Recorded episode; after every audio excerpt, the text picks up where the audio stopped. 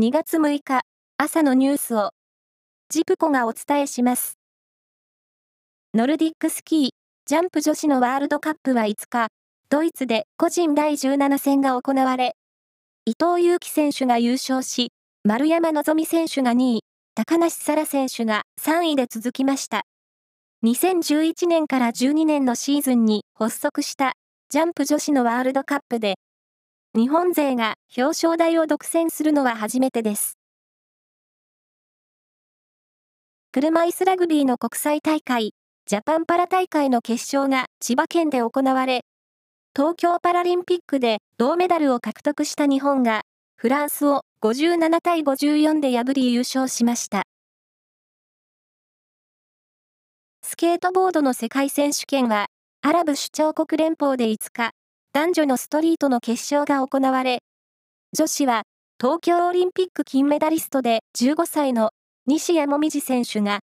男子は12歳の小野寺銀宇選手が、それぞれ日本勢トップの3位に入り、銅メダルを獲得しました。小野寺選手は、この種目、史上最年少メダルの快挙です。政府は、陸海空の3つの自衛隊を一元的に指揮する常設の統合司令部について、防衛省がある東京都の市ヶ谷に新設する方針を固めました。重い障害のある人が働けるよう、就労中に必要な介助費用を補助する国の事業の利用者が、開始から2年経った去年10月時点で、26の市区町村の92人にとどまっていることが分かりました。当初想定された人数のおよそ1割ということです。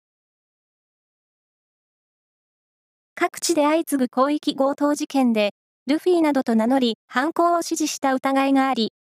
日本がフィリピンに強制送還を要請している4人について、両政府が少なくとも2人の身柄を明日にも日本に移す見通しであることが分かりました。社会思想史学者で、イギリスの経済学者アダム・スミス研究の第一人者として知られる